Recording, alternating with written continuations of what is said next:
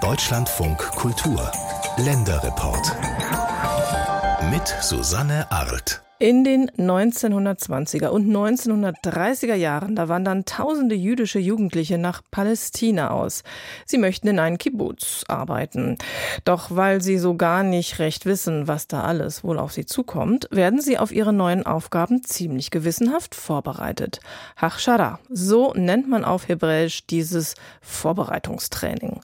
In Deutschland gibt es damals mehr als 30 dieser Ausbildungsstätten. Doch klar, mit der Machtübernahme der Nazis werden alle Hachschara-Einrichtungen geschlossen. Ja, und heute erinnert eigentlich nichts mehr an diese Zeit vor bald 100 Jahren.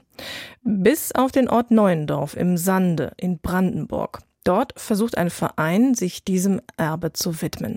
Und wie ihm das gelingt, das hat Bernd Pickert, unserem Landeskorrespondenten Christoph Richter, vor Ort erzählt. Herzlich willkommen auf dem Gut Neuendorf im Sande, der einzige Haschara-Ort nicht nur Brandenburg, sondern eigentlich Deutschlands, der in seiner Grundstruktur zumindest, architektonischen Grundstruktur, noch erhalten ist? Bernd Pickert, Journalist und stellvertretender Vorsitzender des Geschichtsvereins Geschichte Zukunft Neuendorf im Sande, führt eine Gruppe von Gästen über das frühere Gelände des Hachschara-Guts in Neuendorf im Sande bei Fürstenwalde.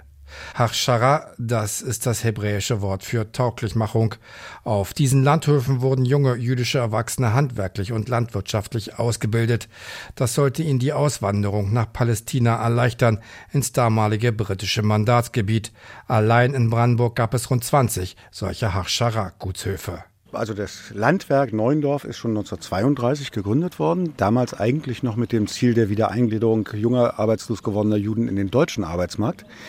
Mit der Machtübernahme der Nazis und der zunehmenden Ausgrenzung der Juden und dem Druck der Auswanderung hat sich das Ziel dieses Ausbildungsgutes gewandelt. Es diente dann eben der Auswanderung, also dem Erreichen eines Arbeitszertifikates für Palästina oder auch für Argentinien oder andere Länder. Die Nationalsozialisten machten aus dem Gelände in Neuendorf 1941 ein Zwangsarbeitslager. Zu DDR-Zeiten war das Gelände ein volkseigenes Gut.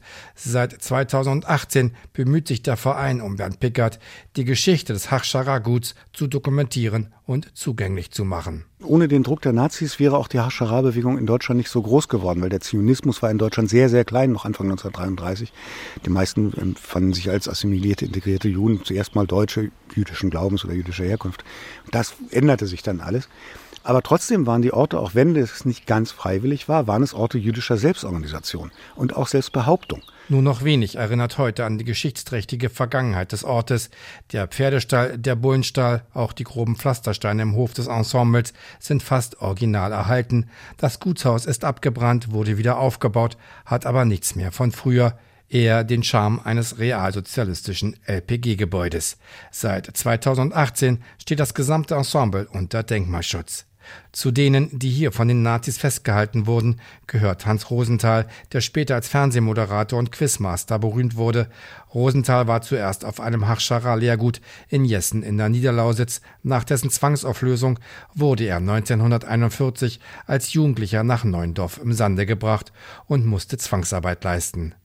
Rosenthal konnte später untertauchen und überlebte in einer Berliner Laubenkolonie.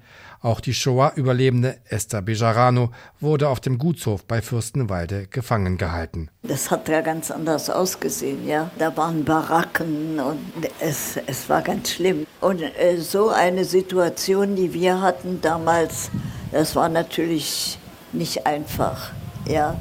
Denn äh, wir waren sozusagen Gefangene, ja erzählte Esther Bejarano 2021, kurz vor ihrem Tod bei ihrem letzten Besuch in Neuendorf. Sie erinnerte sich an Anneliese Ora-Burinski, ihre Madricha, so die hebräische Bezeichnung für die Leiterin einer Jugendgruppe. Das ist diejenige, die, also man könnte sagen, Jugendführerin, eher so irgendetwas. Ne? Und äh, ich war sehr befreundet mit ihr auch. Und wir alle haben sie sehr, sehr geliebt. Außerdem ist sie diejenige, die meinen Spitznamen geprägt hat. Ja. Ah, also sie hat gesagt, du bist so klein, ja. Wir nennen dich jetzt nur noch Krümel. 1943 wurde das Lager von den Nazis aufgelöst und Esther Bejarano wurde in das Vernichtungslager Auschwitz deportiert. Hachscharer Lehrgüter hätten für die ehemaligen Bewohner oder Gefangenen große Bedeutung, sagt Miriam Rürup, Direktorin des Moses Mendelssohn Zentrums für deutsch-jüdische Studien in Potsdam. Für die Menschen, die fliehen konnten, ist sozusagen die Hachschara schon etwas, was bis ins hohe Alter erinnert wird, als eine Zeit von einer gewissen Sicherheit. Man hat Freunde fürs Leben geschlossen. Ganz viele bleiben ja über Jahre in Kontakt noch. Also Esther Bejarano, die hier ihr de facto dann, glaube ich, sogar letztes Konzert gegeben hat hier in Neuendorf am Sande, hatte noch Kontakt zu Menschen, die sie hier kennengelernt hatte. Die Orte der Hachschara würden zeigen, dass es selbstbestimmtes jüdisches Leben in Deutschland gab, dass jüdisches Leben mehr war als die Zeit der zwölf Jahre des Nationalsozialismus.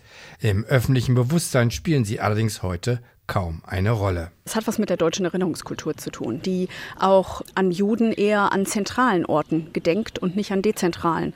Und die der jüdischen Geschichte tatsächlich eher über die Trauer und den Verlust gedenkt. Und hier haben wir eben einen Ort, der ja quasi unauffällig ist. Der taugt nicht zur Kranzabwurfstelle, wie ja häufig über das Holocaust-Mahnmal gesagt wurde. Er ist weit abgelegen. Er ist eher so einer, den man zufällig entdeckt im Vorbeifahren mit Fahrrad oder sonst wie. Und das passt natürlich nicht in so eine Erinnerungskultur, die aus politischer Sicht gebraucht wird, könnte man fast sagen, oder aufgebaut wird. Über die Hachscharer Landgüter könne man sich der jüdischen Geschichte im ländlichen Raum nähern, sagt Rürup. Sie würde die Orte gern digital miteinander vernetzen. Also Geschichtslehrpfad klingt irgendwie so nach 70er oder 80er Jahre.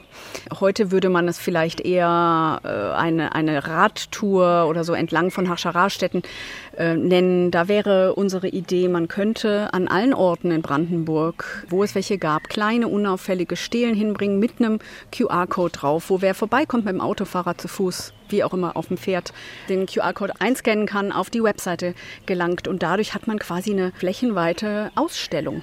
Ja, ne, man hat eine dezentrale Ausstellung über Hachschara ähm, wo die Inhalte ständig nachgebessert werden können, in verschiedenen Sprachen angeboten werden können. 2018 hatte der Geschichtsverein zusammen in Neuendorf das Areal von der Bundesanstalt für Immobilienaufgaben gekauft, mit Hilfe von Krediten. Der Verein erhielt den Zuschlag, weil er die Geschichte des Guts wieder erlebbar machen wolle, sagt der in Berlin lebende Vorsitzende Bernd Pickert. Es gibt verschiedene Künstler und Künstlerinnen, die sich hier ihre Ateliers eingerichtet haben. Es gibt Menschen, die hier schon seit 50 Jahren leben, zu DDR-Zeiten, als Arbeiter und Arbeiterinnen äh, im VEG hierher gezogen sind, bis heute hier Zimmer oder Wohnungen bewohnen. Und es gibt jetzt eine Bäuerinnengruppe, äh, die eine solidarische Landwirtschaft hier gegründet hat. Einer der Bewohner ist Sebastian, der sich nur mit seinem Vornamen vorstellt. Er arbeitet für ein großes Musikfestival und lebt im ehemaligen Gutshaus. Wenn an einem solchen Gedenkort Leben stattfinde, könne auch die Geschichte weiterleben, sagt er.